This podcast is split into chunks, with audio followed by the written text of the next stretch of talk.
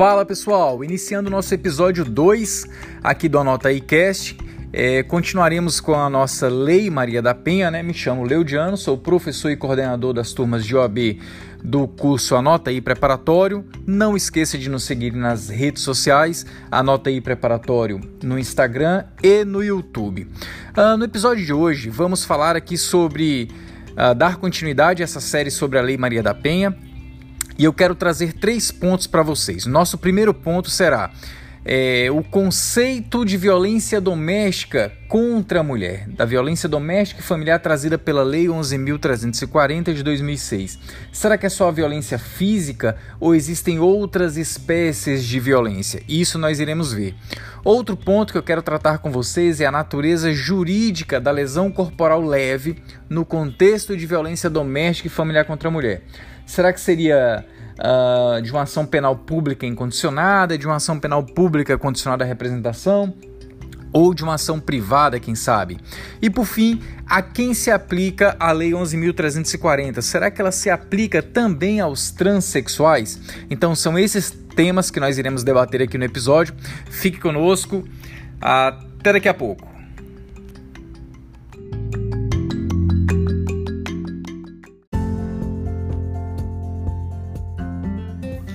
Então, pessoal, é, o nosso primeiro enfrentamento aqui será é, conceituar a violência doméstica e familiar contra a mulher.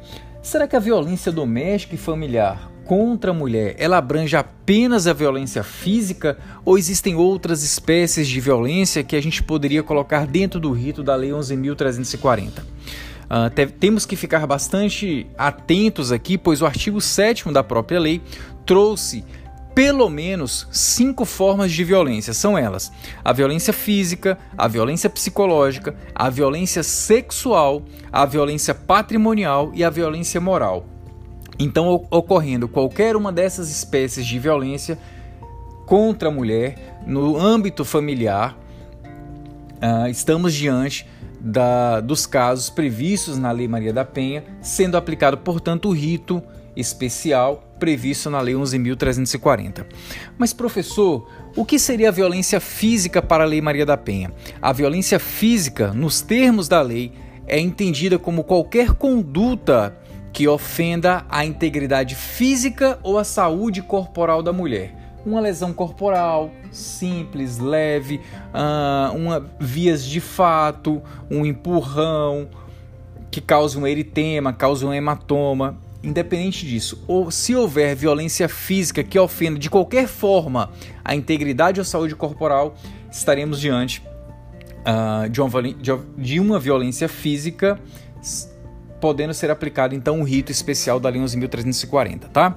Ah, o legislador foi além, ele trouxe também a violência psicológica, que é aquela entendida como qualquer conduta que cause dano emocional ou diminuição da autoestima, ou que prejudique e perturbe o pleno desenvolvimento que vise ou que vise desagradar ou controlar suas ações, comportamentos, crenças e decisões mediante ameaça, constrangimento, humilhação, manipulação, isolamento, vigilância constante, perseguição contumaz, insulto, chantagem, violência da sua intimidade, ridicularização, exploração e limitação do direito de ir e vir ou qualquer outro meio que lhe cause prejuízo à saúde psicológica ou autodeterminação. Percebemos aqui que o legislador foi bastante detalhista nas condutas que podem vir a causar violência psicológica à mulher. E ao final, não satisfeito ainda, fez uso uh, de um instrumento muito conhecido uh, no direito penal, que é a interpretação analógica, trazendo que qualquer outro meio que cause prejuízo à saúde psicológica ou autodeterminação da mulher poderá ser classificado como violência psicológica, devendo ser seguido, portanto, o rito da Lei 11.340. Pegaram aí, pessoal? A terceira modalidade é a chamada violência sexual, que é aquela entendida como qualquer conduta que constranja a mulher a presenciar, a manter ou a participação, a manter ou a participar de relações sexuais não desejadas mediante intimidação, ameaça, coação ou uso da força, que induza a mulher a comercializar ou a utilizar de qualquer modo a sua sexualidade que a impeça de usar qualquer método contraceptivo ou que a force ao matrimônio, à gravidez, ao aborto, à prostituição, mediante coação, chantagem, suborno ou manipulação, ou que limite ou anule o exercício dos seus direitos sexuais e reprodutivos. Percebam que essas condutas aqui, ah, na grande maioria das vezes, acontece no íntimo do lar e no local mais íntimo ainda, que é o quarto do casal. Então, sabidamente, o legislador colocou como uma das espécies de violência doméstica e familiar contra a mulher a chamada violência sexual. Uh, temos ainda também a violência patrimonial, que é aquela entendida como qualquer conduta qualquer conduta que configure retenção, subtração, destruição parcial ou total de seus objetos, instrumentos de trabalho, documentos pessoais, bens, valores e direitos ou recursos econômicos, incluindo os destinados a satisfazer as suas necessidades. E por fim, ah, meus amigos, o legislador trouxe ainda no artigo 7 a violência moral, que é entendida como qualquer conduta que configure calúnia, difamação e injúria contra a mulher. Então percebemos aqui que o legislador ele não se limitou apenas a trazer a questão da violência física. Não, ele trouxe que a violência doméstica e familiar contra a mulher pode ser violência física, violência psicológica, sexual, patrimonial e até mesmo a violência moral uh, no cometimento dos crimes de calúnia, difamação ou injúria contra a mulher. Tá bom, meus amigos? Então, agora iremos falar sobre a questão da natureza jurídica da lesão corporal leve no contexto da violência doméstica e familiar contra a mulher.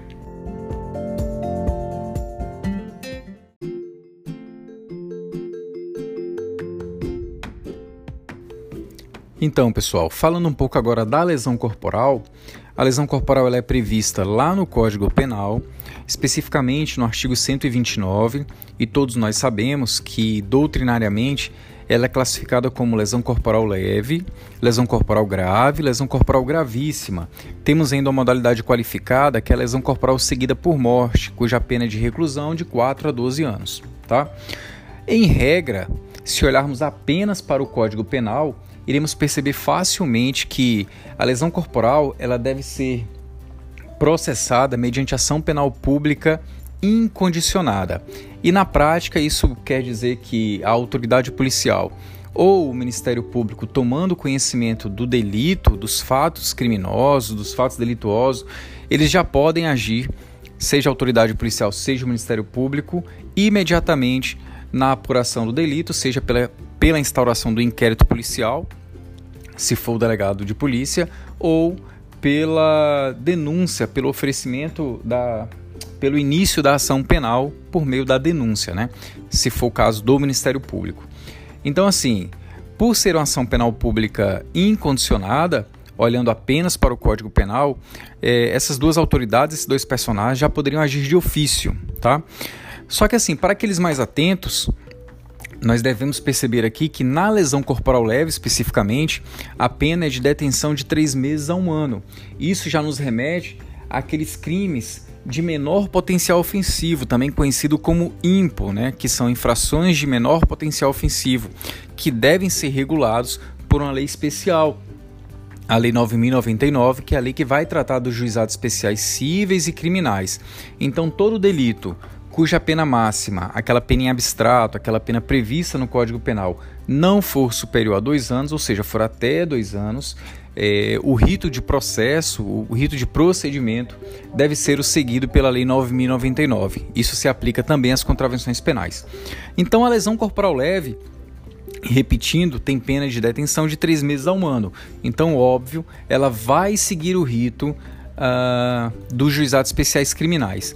E logo de cara, lá no artigo 88 da, da Lei dos Juizados Especiais, nós temos a seguinte, o seguinte dispositivo, artigo 88. Além das disposições, das hipóteses, perdão, do Código Penal e da legislação especial, dependerá, percebam aqui, dependerá de representação a ação penal relativa aos crimes de lesões corporais leves e lesões culposas. Então perceba, olhando apenas para o Código Penal, As lesões corporais leves são de ação penal pública incondicionada.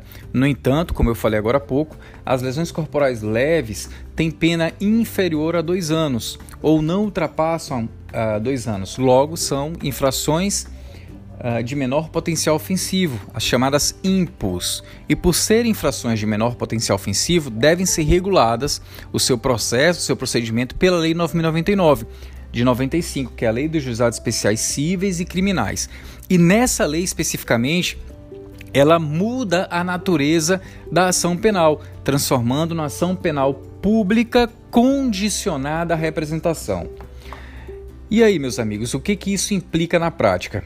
Isso implica que, ocorrido uma lesão corporal leve, a autoridade policial ou o Ministério Público só poderá dar, só poderá dar andamento, seja ao inquérito policial, seja a ação penal, né, por meio da denúncia, a partir da representação da vítima, que é um, um ato simples, né, o simples registro e o desejo de que aquele registro seja transformado no inquérito, seja apurado, já basta para, para preencher esse requisito de representação.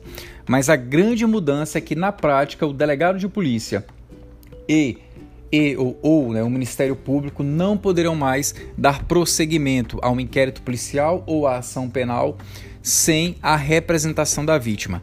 Essa é a grande diferença, tá bom? Tá, professor, entendi aqui. Então, no Código Penal é de ação penal pública incondicionada, mas por se tratar de uma infração de menor, menor potencial ofensivo, eu tenho que olhar para a Lei 9099. Logo, é, eu já entendo, nos termos do artigo 88 da Lei 9.099, que, vai, que o crime de lesão corporal leve e culposo e culposa será de ação penal pública condicionada à representação. Ou seja, o delegado de polícia ou o Ministério Público precisam da representação da vítima para dar andamento, seja ao inquérito ou ação penal. Perfeito, é isso mesmo, tá? Tá, e como fica então a questão da violência doméstica e familiar? Agora que vem um pulo do gato, senhores. Lá na Lei 11.340, que é a lei que nós estudamos no episódio anterior, que estamos, que estamos estudando agora, que é a lei que trata da violência doméstica e familiar contra a mulher. Lá nessa lei, especificamente lá no artigo 41, vai trazer a seguinte, seguinte mandamento, né? Aos crimes praticados com violência doméstica e familiar contra a mulher independentemente da pena prevista, não se aplica a Lei 9099 de 95. Ou seja, independentemente da pena prevista, não irá ser aplicado nos crimes que envolvam violência doméstica e familiar contra a mulher qualquer benesse trazida pela Lei 9099. Em um momento posterior, iremos estudar detalhadamente essa lei, mas rapidamente a lei traz vários benefícios para o acusado, para o delituoso, para o infrator. Por exemplo, traz a transação penal, traz a possibilidade de pagamento de multas, traz uh, a questão da mudança da natureza jurídica da, da ação penal nos crimes de lesão corporal leve, traz uh, vários benefícios. Só que nenhum desses benefícios podem ser aplicados à Lei Maria da Penha. E especificamente aquele que a gente está tratando aqui nesse tema, que é a questão da lesão corporal leve. Então, a lesão corporal leve, no contexto de violência doméstica e familiar contra a mulher, volta a ser ação penal pública incondicionada. Perceberam? A lesão corporal leve, dentro do contexto de violência doméstica e familiar contra a mulher, volta a ser um crime de ação penal pública incondicionada. Professor, mas por que isso? Qual a implicação na prática? Há uma grande implicação prática. Porque percebam, se formos tratar ah, o crime de lesão corporal leve como de ação penal pública condicionada à representação, mesmo nos casos de violência doméstica, perceba que há uma dificuldade da vítima, que é a mulher, ir a uma delegacia e fazer aquela representação contra o seu marido. Existe essa dificuldade. Uh, sendo de ação penal pública incondicionada, basta que a autoridade policial tome conhecimento. E às vezes ela toma conhecimento pelo vizinho, pela irmã da vítima, pela mãe da vítima, por algum transeunte que passa e vê aquela violência doméstica. Então não precisa mais que a própria vítima se dirija à delegacia para registrar, para fazer a sua representação nos casos de lesão corporal. Basta que a autoridade policial ou o Ministério Público tome conhecimento, pois a lesão corporal leve no contexto da violência doméstica e familiar contra a mulher é um crime de ação penal pública incondicionada, tá bom?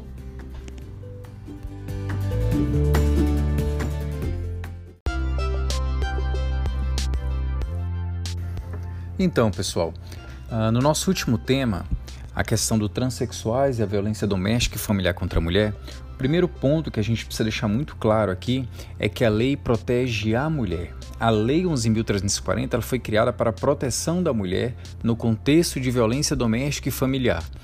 E aí nós já poderíamos levantar um, um, primeiro questionamento. Mas, professor, isso não seria inconstitucional, visto que a lei protege a mulher e não protege o homem? E a questão da isonomia?